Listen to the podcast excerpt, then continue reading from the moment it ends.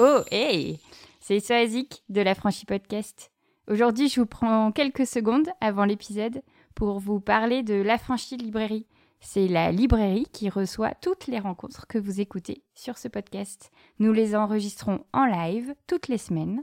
Comme vous le savez, une librairie, c'est fait pour vendre des livres. Et en ce moment, on aurait vraiment besoin de votre aide. Donc, si le livre dont nous allons parler vous donne envie, n'hésitez pas à nous le commander, à nous l'acheter, ça nous ferait grandement plaisir. Vous pouvez vous rediriger vers notre site de vente en ligne www.lafranchilibrairie.com, nous contacter directement en librairie. Un grand merci pour votre soutien et vos très nombreuses écoutes. Ça fait plaisir. Et c'est parti pour le nouvel épisode. Heureuses celles et ceux qui ont l'affranchi comme librairie. Je continue pourtant de dire fille pour parler des femmes qui ont, comme moi, passé la quarantaine et déjà la moitié de leur vie à craindre que la meilleure partie soit derrière elles, alors qu'elles ont toujours l'impression d'être des enfants, attendant à la caisse centrale de l'existence que l'âge adulte vienne les chercher. Pour ce nouvel épisode de la Franchie Podcast, nous recevons Fiona Schmidt à l'occasion de la publication de son ouvrage Vieille peau, les femmes, leur corps, leur âge, aux éditions Belfond. C'est parti. Bonsoir Fiona. Bonsoir. Grâce à toi, je me suis dit, mais en fait, je suis peut-être bientôt vieille. Parce que j'ai 37 ans. T'en as 41. Pour moi, on est, les, on a un peu les mêmes. Après, toute personne mm. qui a 40 ans me dit, non, c'est pas vrai, tu verras. Mais pour autant, en fait, euh, je me suis dit, je m'attendais pas, en fait, à ce que tu aies cet âge-là et que tu fasses un livre sur, sur ce sujet-là. Et en même temps, quand on le lit, on comprend que c'est à cet âge-là, typiquement, en fait, qu'on doit, et même avant, se poser des questions sur la vieillesse, sur le fait de vieillir. Mais ça a dû être euh, un moment assez euh, intense que se dire, euh, j'ai cet âge-là et je vais, en fait, questionner mon rapport à l'âge, au temps qui passe, à mon corps, à... c'est le moment, quoi ça fait très longtemps que je suis obsédée par cette question de l'âge. Ça fait vraiment très très longtemps euh, que je suis obsédée par cette question parce que, comme la plupart des, jeunes filles, des personnes élevées comme telles, euh, d'entre vous, euh, j'ai été sexualisée extrêmement vite. J'ai eu une, une, puberté très précoce en plus. À 10 ans, j'avais l'air d'en avoir 15. Et donc, on me traitait comme si j'en avais 20. Et, et, donc, cette, cette sexualisation précoce vient avec une responsabilisation qui l'est tout autant. Euh, à 10 ans, alors que j'étais encore une enfant, on a commencé à me, à me, à me responsabiliser, à me dire que euh, les transformations de mon corps étaient susceptibles euh, d'entraîner des réactions. et donc, tout d'un coup, à 10 ans, on a commencé à me dire que les transformations de mon corps dont je n'étais pas responsable était susceptible de me valoir bien des problèmes. Et tout d'un coup, je me suis retrouvée responsable non seulement de mon propre comportement, ce qui à 10 ans est quand même déjà pas mal, mais en plus des évolutions de mon corps, dont je n'ai pas responsable, et en plus des réactions de la moitié de l'humanité. Et donc, c'est vrai que ça fait grandir très fort. Ça fait grandir, euh, ça fait grandir d'un coup. Euh, en plus, j'ai été responsabilisée en tant qu'aînée d'une d'une sœur qui euh, qui était euh, qui, qui, nécessitaient des soins euh, particuliers. Donc j'ai été responsabilisée en tant qu'aînée, en tant que grande sœur, en tant que et en tant que femme aussi, euh, puisque puisque là, enfin ça aussi, on le sait, depuis les années 70, on n'a pas attendu d'être de, notre puberté pour être responsabilisé très tôt. depuis les années 70, des, des études d'une pédagogue italienne qui s'appelle Elena Giannini ont démontré que euh, les petites filles on, sont éduquées à l'autonomie, c'est-à-dire qu'on leur apprend beaucoup plus tôt à être propre, à être autonome, à s'habiller seule, à manger seule, à bien se comporter, à bien parler, à faire attention à leurs gestes, etc. donc beaucoup plus tôt, à être autonome finalement, à, se comporter comme des midi-adultes, euh, beaucoup plus tôt que, euh, que les, les, petits garçons. Et, et, en plus, euh, les, donc ça c'est toujours le cas aujourd'hui, et en plus, les filles euh, participent beaucoup plus aux tâches euh, ménagères, euh, domestiques et parentales d'ailleurs. Elles sont beaucoup plus les suppléantes finalement de leur mère que les, garçons. et, sans compter que, comme toutes les petites filles et les personnes éduquées comme telles, j'ai eu un poupon entre les mains alors que je ne savais pas encore parler, dont on m'a dit qu'il était mon bébé. Alors que je ne savais pas comment les faire, bon, pas encore. Et puis, comme, euh, comme la plupart des petites filles et des personnes éduquées comme telles, eh ben, j'ai joué à l'adulte miniature très jeune. C'est-à-dire que euh, j'ai commencé à jouer à, au ménage, au repassage, bref, à la charge mentale.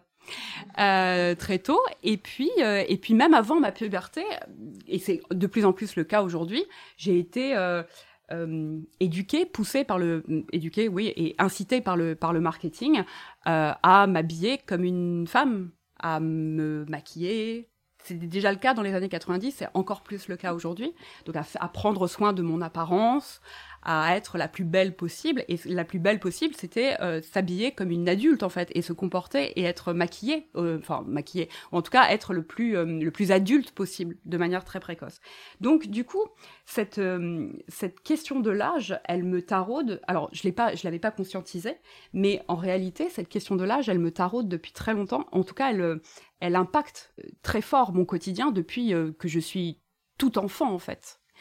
Et, en fait, je me suis rendu compte que cette, peur de vieillir, elle était certainement due, que j'ai toujours ressentie, ou en tout cas j'ai eu peur de vieillir très tôt. À partir de 20 ans, ça a commencé à, me, vraiment à me travailler très fort. Et je pense qu'elle est, elle est liée, non pas à une névrose personnelle, mais à une conscience que, euh, eh bien que, que, une conscience de, du, une conscience euh, aiguë du, double standard euh, genré du vieillissement qu'il y a dans cette société, qui fait que euh, les, femmes, les, petites filles, perçoivent leur maturité beaucoup plus tôt que, que, les, que les garçons et les personnes qui sont élevées comme telles. Et en plus, moi, j'ai j'ai très vite été obsédée par la presse féminine. C'est dans cette presse féminine que j'ai appris la bonne féminité, parce que c'était proscrit à la maison, donc évidemment, ça me fascinait, évidemment. Euh, chez moi, tout ce qui était euh, codé comme étant féminin était par essence euh, idiot, superficiel, inutile et donc interdit. Et, c'est là-dedans, et j'avais bien conscience qu'il me manquait quelque chose, alors que, alors qu'en même temps j'étais sexualisée. C'était très, c'était très particulier. Donc j'ai fait mon apprentissage de la féminité dans ces magazines féminins dès l'âge de, bah, de, de 11-12 ans, donc vraiment de manière très précoce.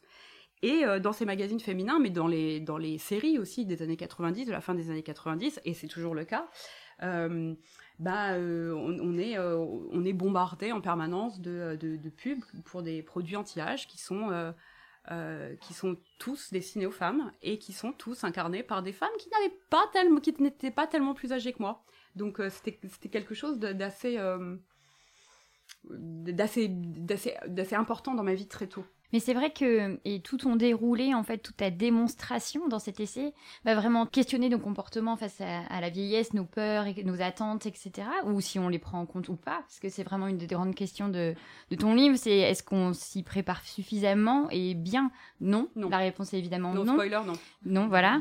Mais euh, ce qui est super intéressant, je trouve, c'est qu'en effet, on aurait pu, euh, comme on en a déjà vu, en fait, lire des essais qui reviennent vraiment sur le corps vieux, sur la femme euh, en tant que vieille femme, etc. Tu en parles, mais ce n'est en fait pour arriver jusque là, comme tu viens de le faire avec ton histoire personnelle, intime, tu vas avoir tout un trajet de te dire mais attendez une seconde, en fait on doit se poser une première question, c'est quoi cette affaire d'âge? Parce que tout le monde parle des âges, de cette fameuse enfance, adolescence, l'âge adulte, et puis pouf, on a les personnes âgées qui arrivent, donc elles sont plus des adultes. Moi déjà ça c'est une première chose que j'avais pas du tout conscientisée, c'est qu'on parle des vieilles personnes comme n'étant plus en fait des personnes adultes, donc ah n'étant plus responsables. il y a comme si, comme si vraiment il y a un moment donné il y avait une bascule dans notre position dans la société. Oui.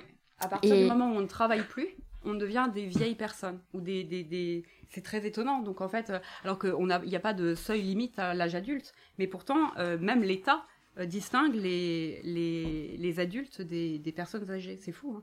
Mais c'est que tout de suite, en fait, ça nous met dans une narration très mm. particulière et qui fait comme si cette communauté de personnes qui de fait n'est plus active dans le sens de la production, de la surproduction du mm. capitalisme, serait à un endroit euh, pas très pensé. Et on va voir dans ton livre qu'en plus très problématique, notamment euh, quand on sait euh, que la plupart de la, enfin la grande majorité de la population est et ce sont des femmes, en fait, les personnes les plus âgées, qu'elles sont euh, prises en charge par des femmes, qu'il y a un système quand même de maltraitance, on l'a bien vu pendant les confinements, de solitude, d'abandon, enfin des choses quand même euh, que notre société ne, ne, prend pas du tout en compte, en fait. Oui, et ça revient un petit peu à la, question et là au point qu'on abordait juste avant. Tu me parlais de, l'âge, et, c'est vrai que euh, la quarantaine a été une étape importante que j'ai, mais ça fait, ça fait très longtemps que j'interroge ce cap de la quarantaine, ça fait depuis que j'ai 20 ans. Mais même à 40 ans, euh, on m'a beaucoup demandé pourquoi j'écrivais un livre alors que je n'étais pas vieille.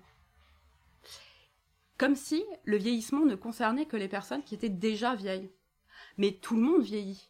Les embryons vieillissent avant même de naître, on, vieillit. C'est le propre. En fait, vieillir, ça veut dire vivre. C'est ça le concept. Hein. C'est juste, euh, voilà, c'est d'avancer en fait dans le dans l'existence. Et pourtant, euh, alors que dans mon mon premier essai traitait de la, de, la, de la sexualité après MeToo, de la drague entre personnes hétérosexuelles après MeToo. Et euh, je l'ai écrit, j'avais 30, 35 ans, 36 ans. Et personne ne m'a demandé pourquoi je parlais de sexe. Personne. Ensuite, j'ai parlé de la maternité. J'avais 37 ans. Personne ne m'a demandé pourquoi je parlais de, je, traitais de la maternité et des, et des problématiques liées à la maternité.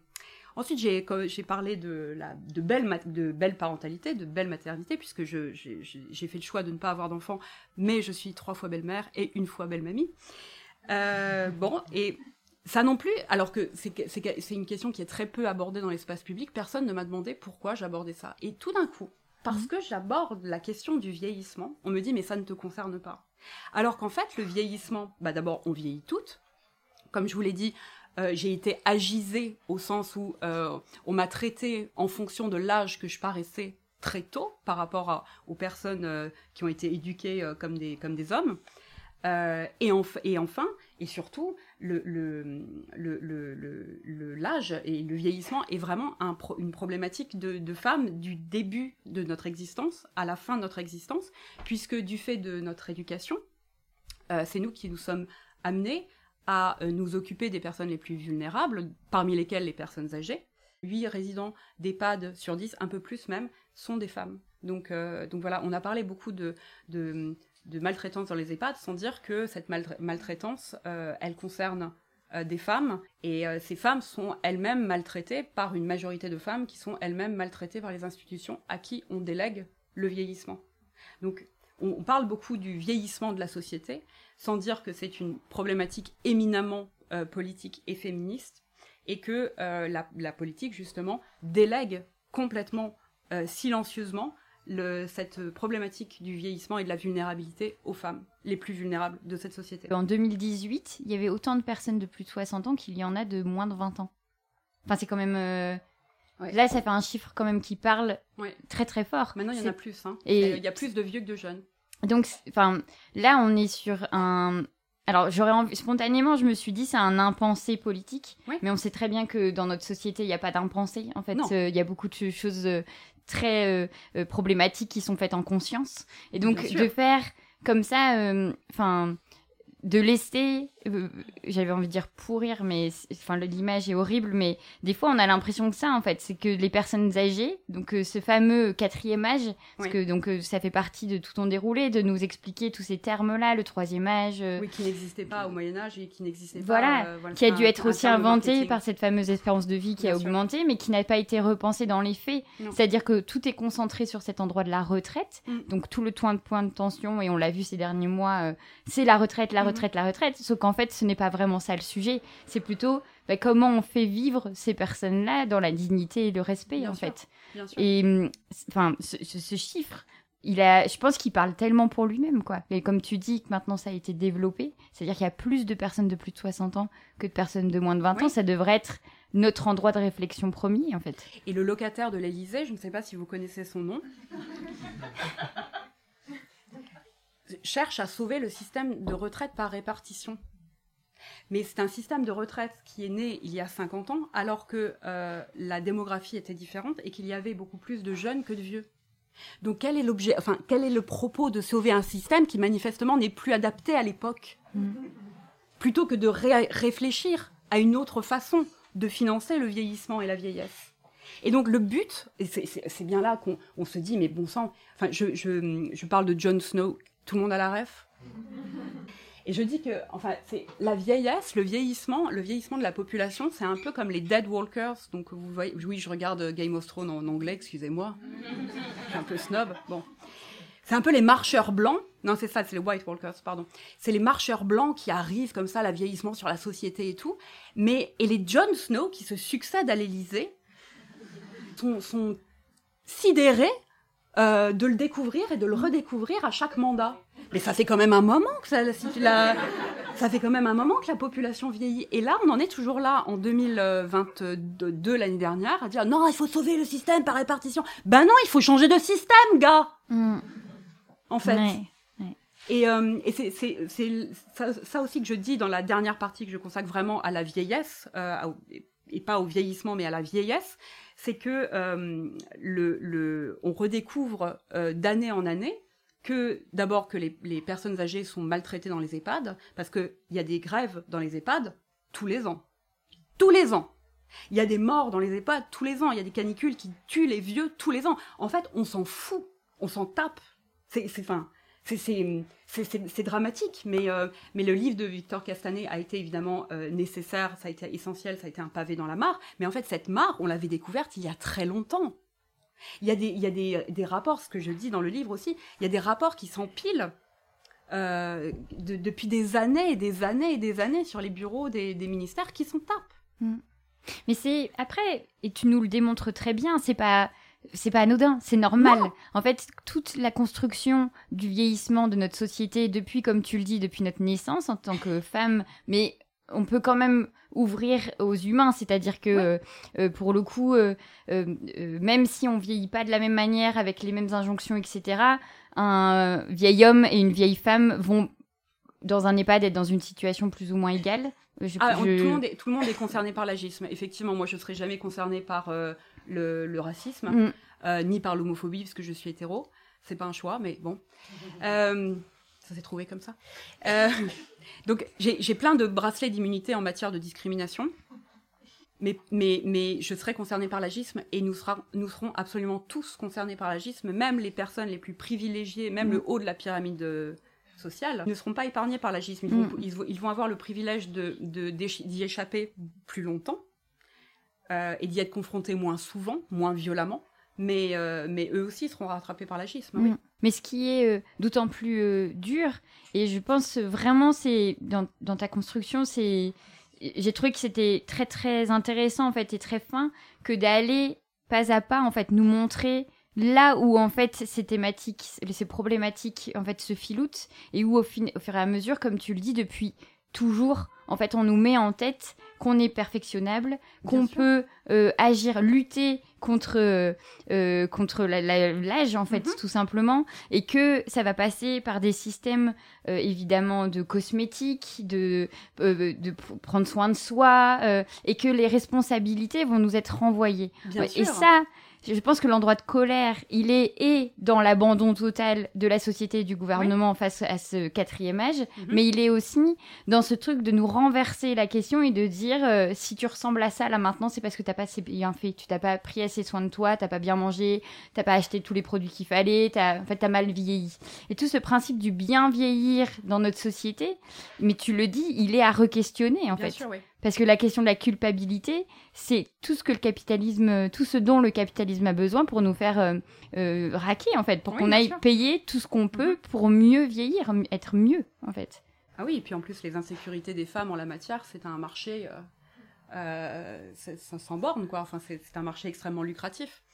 Et et oui, cette, cette, question du bien vieillir, en fait, elle fait énormément de, de mal euh, aux personnes les plus vulnérables de la société, encore une fois. Parce que ça veut dire quoi bien vieillir aujourd'hui? Bien vieillir, ça veut dire garder l'apparence de la jeunesse, surtout pour les femmes, euh, et continuer d'avoir des activités qui sont codées comme étant des activités de jeunes. Donc ça veut dire en fait ne pas vieillir. Bien vieillir, c'est littéralement ne pas vieillir. Rester le plus jeune, le plus long le jeune le plus longtemps possible. Donc, et puis par ailleurs, bien vieillir, ça implique qu'on peut mal vieillir. Donc il y a des mauvais vieux. Qui sont les mauvais vieux? Les vrais vieux. C'est-à-dire les, gens qui vieillissent, simplement, qui ne restent pas jeunes.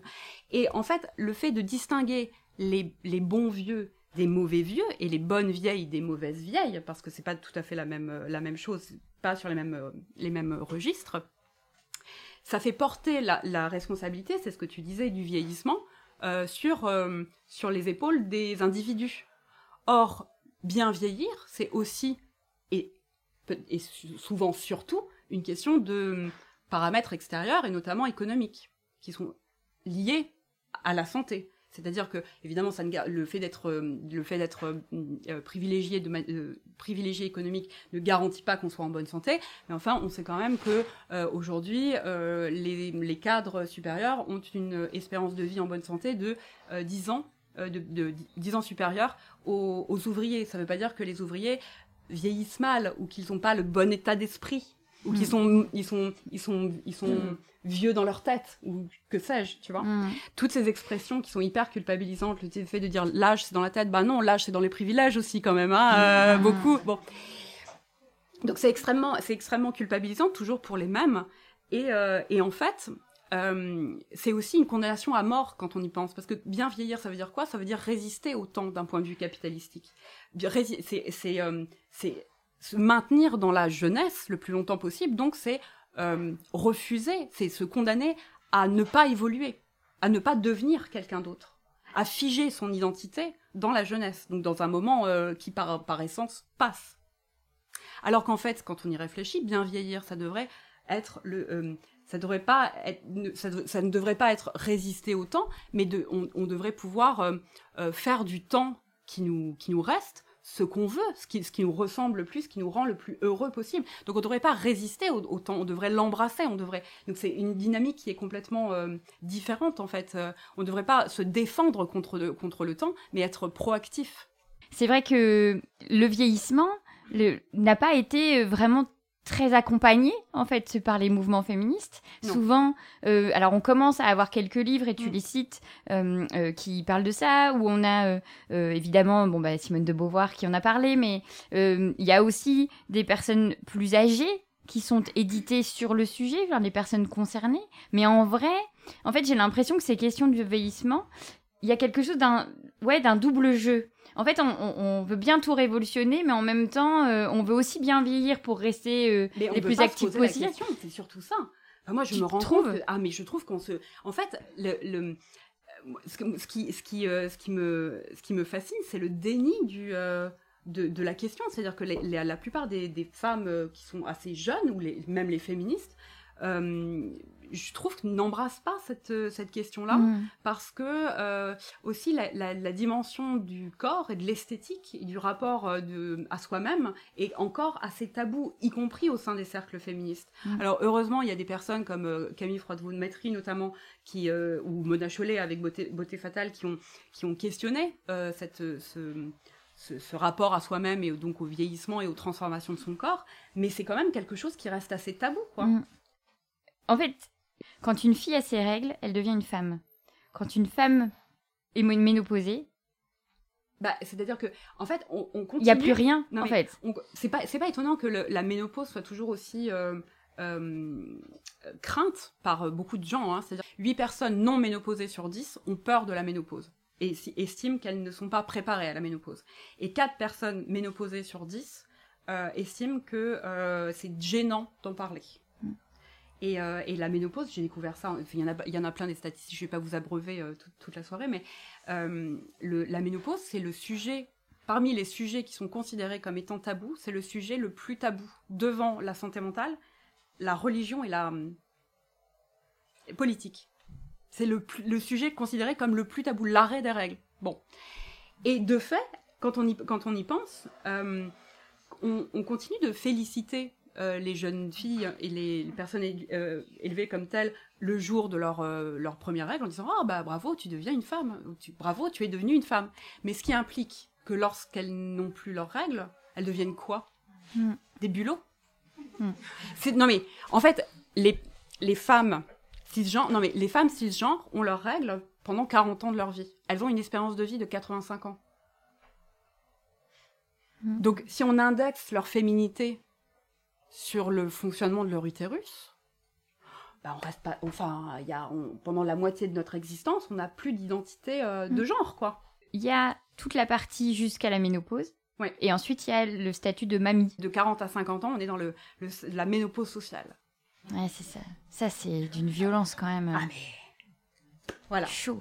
Ah c'est ça qui est dingue, c'est qu'on on reste quand même dans le déni en se disant non, mais je verrai bien dans le vieillissement, etc. Mais on intègre ça. Mm. Moi, j'ai découvert le nombre de, comptes euh, sur Instagram, même sur TikTok, des filles qui se lamentent d'avoir 25 ans. Il faut quand même le dire qu'il y a un problème avec le vieillissement et que cette, cette, cette crainte, cette terreur de vieillir, elle n'arrive pas tout d'un coup à 80 ans ou à 50 quand on a les premiers euh, symptômes de la ménopause. C'est pas vrai. On intègre. Moi, j'ai intégré très rapidement, avant même la puberté, j'avais intégré que, en tant que femme, j'avais intérêt à ne pas vieillir. Parce que manifestement, les personnes les plus âgées de mon entourage, qui étaient en plus des femmes, c'était vraiment la lie de la société, quoi. Je le voyais. Je voyais qu'elles étaient maltraitées. Mm. Enfin, on intègre, on, intègre toutes ces représentations négatives du vieillissement, on les intègre très vite. On les intègre dans les, dans les contes, dans les, euh, les, mamies, c'est toujours euh, des, soit des, créatures euh, mignonnes, soit des créatures qu'on plaint, soit des créatures des sorcières et des, gens. Enfin, c'est pas, c'est pas un hasard que, les, que ce soit des vieilles femmes qui symbolisent la mort depuis l'Antiquité. Dans les, dans les récits, dans, le, dans, dans l'art, dans euh, dans, toutes les, dans tous les registres de la culture. Enfin, c'est les parcs, c'est euh, c'est des vieilles femmes. Mm. Donc, les, les le, la vieillesse des femmes, c'est à la fois repoussant, euh, c'est pathétique. Enfin, c'est quelque chose qu'on intègre très vite. Même les Disney le. Enfin, mm. Disney, quand même. Disney. Moi, j'ai grandi devant les Disney comme, comme, comme vous tous, j'imagine. Bon bah les figures de les vieux dans les Disney, c'est des figures qui sont plutôt positives comme Merlin Chanteur par exemple. Euh, bon, euh, il y en a d'autres. Et les et les, les vieilles, ce sont systématiquement des, méchantes ou plus exactement toutes les méchantes dans les Disney ou presque sont vieilles. oui, c'est tout un chapitre hein, que tu fais sur les représentations. Il y a tout cet endroit aussi de dire, euh, bah, en fait, ce fameux creux là, entre euh, la préménopause et euh, le mammy style, en fait, on n'existe pas sur les écrans. Donc, ce qui fait que on comme à disparaître. voilà, il y a le truc du age gaze, mmh. qui, est un, qui, est un, oui, un male gaze en fait, qui est un male gaze élargi aux questions du vieillissement de ce fait, et, et qui font que c'est toute un, une industrie entière qui, de ce fait, est problématique. Et on en, entend, on en a beaucoup entendu parler sur toutes ces actrices, en fait, qui, à partir d'un certain âge, ne sont plus appelées, ou euh, les, les personnages dans les films sont joués, en fait, par des... des, des enfin, que les, les acteurs sont plus âgés, mais jouent des rôles de plus jeunes, que ah des actrices. Enfin, il y a quand même tout un, un, un sport de l'invisibilisation mm. qui est quand même euh, très hautement mené mm. et le cinéma et les séries vont participer en fait à, toute cette invisibilisation même si on a quelques nouveaux exemples euh, Grace and Frankie ou bon d'ailleurs c'est beaucoup cette équipe là euh, euh, Jane Fonda tout ça qui, qui puisque maintenant elles sont vraiment vieilles réussissent quand même à réussir à revenir sur les écrans mais ça reste quand même des exemples très menus enfin il n'y a pas beaucoup, beaucoup de choses c'est toujours les mêmes qui reviennent hein. et ça reste malgré tout toujours les mêmes qui mm. reviennent mais ça a été une mini avancée quand même de, que ça, existe. mais dans les films en général, en fait, on va plutôt reprocher aux femmes, même de 50 ans, en fait, d'être encore à l'écran. Alors, n'en parlons pas des 60, 70, 80 ans, quoi. Les femmes de plus de 50 ans, ce qui ne veut rien dire hein, en, soi, les, la catégorie des femmes de plus de 50 ans, sachant qu'on a une espérance de vie de 85 ans, ça regroupe deux, voire trois générations, les femmes de plus de 50 ans ça ne veut rien dire. Hein. C'est une catégorie qui regroupe à la fois des personnes qui sont comme ma mère, qui ont connu, euh, qui, ont, qui, ont, qui, ont, qui ont bénéficié des avancées sociales euh, liées à mai 68, et des personnes qui sont très âgées, comme euh, ma grand-mère, qui n'est plus de ce monde malheureusement, mais qui, qui, qui, n'a, qui, n'a, qui, a, qui a qui a été euh, qui a subi son existence euh, toute sa vie et qui n'a qui n'avait pas euh, c'est la première génération la génération de ma mère donc qui a 68 ans aujourd'hui à avoir à accéder à une certaine forme d'indépendance voire à une forme certaine d'indépendance qui a travaillé toute sa vie qui a qui a mené qui a pu enfin elle a pas divorcé ma mère elle aurait dû mais bref non, je dis ça, j'adore mon père, hein, c'est pas le sujet, mais ils sont passés, ça fait, ça fait 41 ans qu'ils s'engueulent, c'est une horreur, mais bref. Euh, mais ma, ma grand-mère rongeait son frein, elle aurait voulu euh, mais donc voilà donc c'est des, des, femmes qui ont quand même acquis une indépendance euh, c'est la première c'est la première génération de femmes à avoir été un peu autonomes ou plus autonomes en tout cas que la génération de leur mère La catégorie des femmes de, plus de 50 ans, euh, on sait par exemple que les femmes de plus de 50 ans à l'écran, donc sachant que les femmes de plus de 50 ans, il y a aussi les femmes de plus de 80 et donc là, il n'y a, a, plus personne. Donc les femmes de plus de 50 ans, elles sont quatre fois moins représentées à l'écran qu'elles ne sont présentes dans la vie civile. Alors que les hommes sont représentés, les hommes du même âge sont représentés euh, à hauteur de ce euh, qu'ils représentent dans la vie civile. Et ça aussi, on sait que euh, le, pic de la carrière d'une actrice c'est 32 ans. Elle connaît un pic de carrière à 32 ans avec un, avec un petit plateau entre 27 et 32 ans, elle tourne à fond, puis ensuite de moins en moins, alors que la carrière d'un acteur continue jusqu'à 58 ans. Donc ça veut dire qu'il est rattrapé lui aussi par l'agisme. Mais jusqu'à 58 ans, il, peut continuer de bosser. Donc il y a quand même un différentiel. Euh, alors, et puis, il y a, des exemples, et c'est vrai que euh, je donne des tas d'exemples dans le, livre, et notamment les femmes de, effectivement, de plus de 40 ans, surtout quand elles ont le malheur de ne pas en paraître 25, elles commencent à, à, partir de 40 ans, elles jouent les mères des mecs qui continuent, euh, qui ont le même âge qu'elles, et qui continuent, eux, de jouer les jeunes hommes. Et ça a été le cas, par exemple, dans, euh, dans, dans, Alexandre le Grand, je crois que ça s'appelle Alexandre, le film d'Oliver Stone, euh, avec Angelina Jolie qui en plus avait une trentaine d'années et qui joue la mère de euh, Colin Farrell qui a le même âge qu'elle. Et ce qui ne serait pas un problème, parce que ça, on pourrait dire, bon, bah voilà, c'est les acteurs, c'est des, bons, des bons comédiens, etc. Bon. Mais en fait, l'inverse n'est jamais vrai. Il y a quand même un double standard très fort de la, de la représentation et c'est toujours le même. C'est-à-dire que la différence d'âge, euh, la différence d'âge dans, dans, les couples, quand c'est l'homme euh, dans les couples hétéros au cinéma, il y a quasiment que ça, donc voilà. Euh, ça n'est jamais un sujet quand c'est monsieur qui est plus âgé que madame. Ça n'est jamais un sujet. Il y a un, livre, un, un, film que je cite qui s'appelle Haute Voltige, dans lequel Catherine Zeta-Jones a 39 ans de moins que Sean Connery. Et bien sûr, elle est amoureuse de Sean Connery parce que c'est Sean Connery. Et ça n'est pas le sujet du film. Parce que, bah, ah, c'est Sean Connery, quoi. Donc, bon. Et il y, a des... Y a des la, normalisation de cet écartage vertigineux entre les jeunes femmes et les hommes plus âgés, euh, elle, est, elle, elle, est, elle est phénoménale. La différence d'âge est un sujet uniquement quand, euh, quand c'est la, la dame qui est plus âgée que le monsieur. Peut-être qu'on a du mal en fait à se projeter dans des âges qu'on n'a pas encore eus. Enfin, tout simplement. Donc, on est fort attaché à nos générations. Je trouve en général, euh, on va avoir notre dizaine autour de nous et c'est plutôt mm. vers là où on va aller. Et donc, euh, c'est toujours la même histoire. En fait, plus les femmes plus âgées auront de la place dans la société, plus on les verra en fait dans la culture. Mais en même temps, plus on les verrait dans la culture, plus elles auraient peut-être euh, la chance d'avoir des places encore plus visibles dans la société. Bien sûr. Et c'est là où il y a quelque chose toujours d'un double vitesse, où on a l'impression que, en fait, euh, on s'en sortira peut-être jamais. Euh, si, parce que tu sens que ça bouge quand même. Oui, parce que même si on est loin encore de la parité dans la, dans les, dans les, dans les secteurs de, même si les, gens qui produisent les récits, qui produisent les images au, au sens le plus large du terme, c'est-à-dire que ce soit dans la publicité, dans la culture, dans le cinéma, dans les séries, etc. Bon, les gens qui produisent de l'image et donc des récits et des, et des, histoires sont encore majoritairement des hommes blancs, cis, euh, hétéros, etc., etc. Néanmoins, la diversification est en marche. Elle, elle, elle est en marche euh, lente. Elle est mm. en marche escargotique. Mais, euh, mais quand même, des choses progressent. C'est-à-dire qu'il y a quand même de plus en plus de, de, de, femmes, de personnes euh, euh, issues de la diversité qui, quand même, parviennent à, à, imposer leur récit. Alors, dans des conditions, bien sûr, mais il y en mm. a quand même de plus en plus. En tout cas, il y en a plus qu'hier.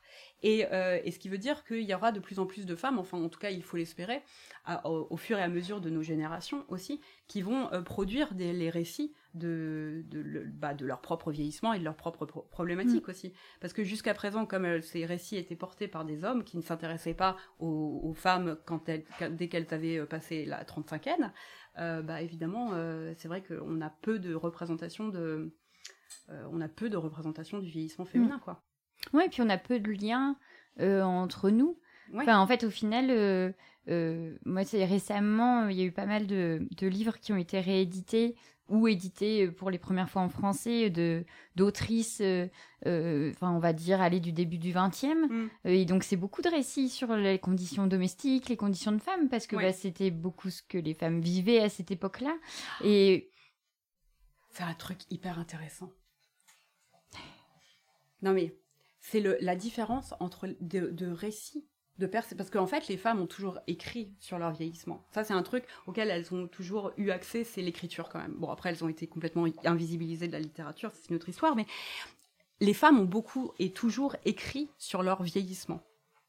Sauf que ce sont pas des chefs-d'œuvre contrairement aux, livres des hommes qui écrivent sur leur propre vieillissement. Et ça c'est un truc qui est, qui est fascinant. C'est à dire que euh, il y a des hommes qui ont vraiment construit tout leur euh, tout leur, euh, toute leur œuvre sur les défaillances de leur prostate. Vraiment. Enfin, c'est un truc. Euh, Philippe Roth, par exemple, c'est son œuvre, c'est ça, quoi. C'est, c'est, c'est. Mais non, mais c'est vrai. Euh, Beck BD, c'est un peu ça aussi, hein, le gars. Hein, bon, bon, et eh ben, et donc, je remarque pendant que que les problématiques du vieillissement des femmes n'intéressent pas les médias, bah le gars, il passe de plateau en plateau pour dire qu'il ne peut plus rien dire et euh, pour parler de sa peur de vieillir. Et ça, il le fait depuis 20 ans. Bon. Euh, et, et, c'est vrai qu'il y a quand même un double standard, donc non seulement de l'intérêt euh, médiatique vis-à-vis du vieillissement, mais vis-à-vis aussi des récits du vieillissement. Et donc, il y a d'un côté les récits d'hommes qui ont peur de vieillir, qui sont Romain Gary et qui sont des chefs-d'œuvre, et puis de l'autre, bah, des problématiques de bonnes femmes, effectivement. On peut se sentir, c'est très personnel. Là, pour le coup, on, peut, on fait comme on peut face à la façon dont on vieillit, à mhm. la façon dont on gère nos corps, où on, on essaye de, de, faire fi des injonctions. Enfin, je veux dire, c'est des endroits qui sont très personnels et c'est difficile parfois euh, de s'en émanciper, etc. Mais en fait, de faire le pont entre les générations, de plus parler, en fait, avec nos mères, nos grands-mères, de ces endroits-là qui sont extrêmement euh, tabous. Enfin, moi, la ménopause, des choses comme ça. Enfin, il y a quand même, à part Elise Thiebaud, qui en parle de manière euh, enfin, extrêmement euh, publique et médiatique mm. depuis bien avant, en mm. fait, que les questions soient sur la table. Bah, en fait, on n'en parle pas de tout ça. Non, et puis on peut, on veut pas savoir. On veut pas savoir, mais parce qu'on nous donne pas envie non plus. Non, bien sûr, non. Mm.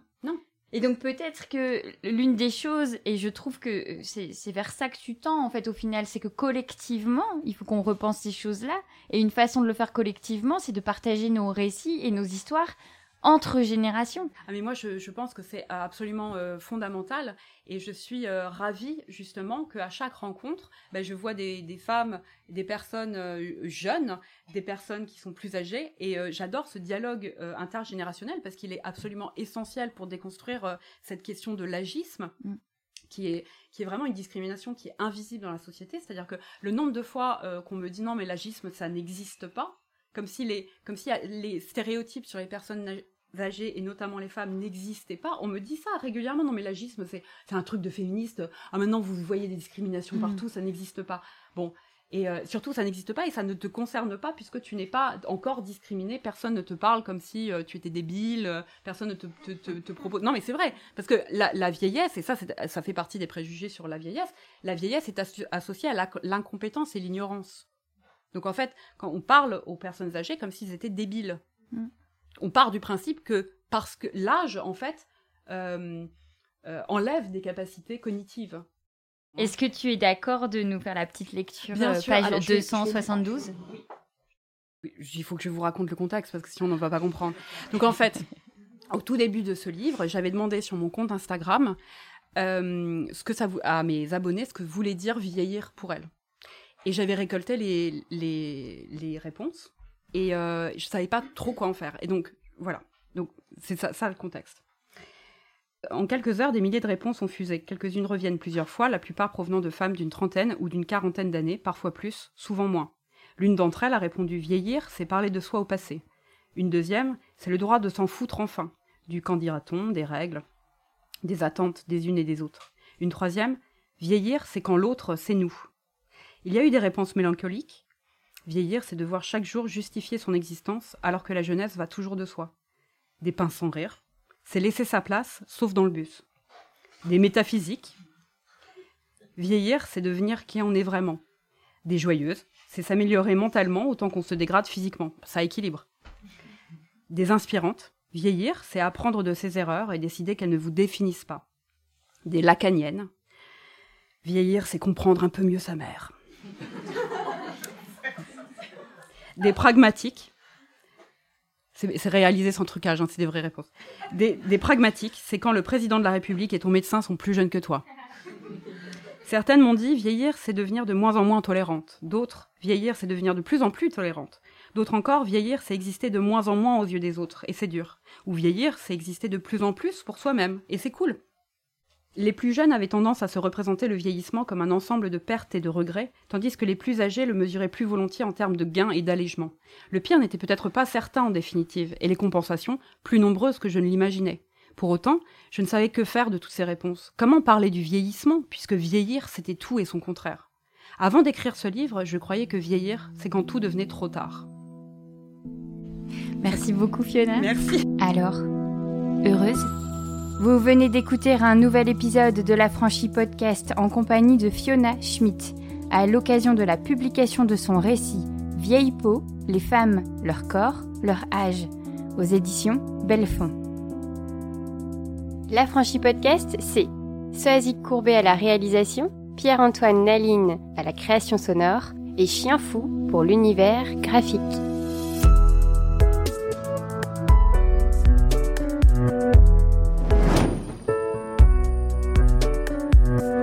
Réalises que la vie n'est pas là, que le matin tu te lèves sans savoir où tu vas, résiste, prouve que tu existes. Avec la franchise podcast.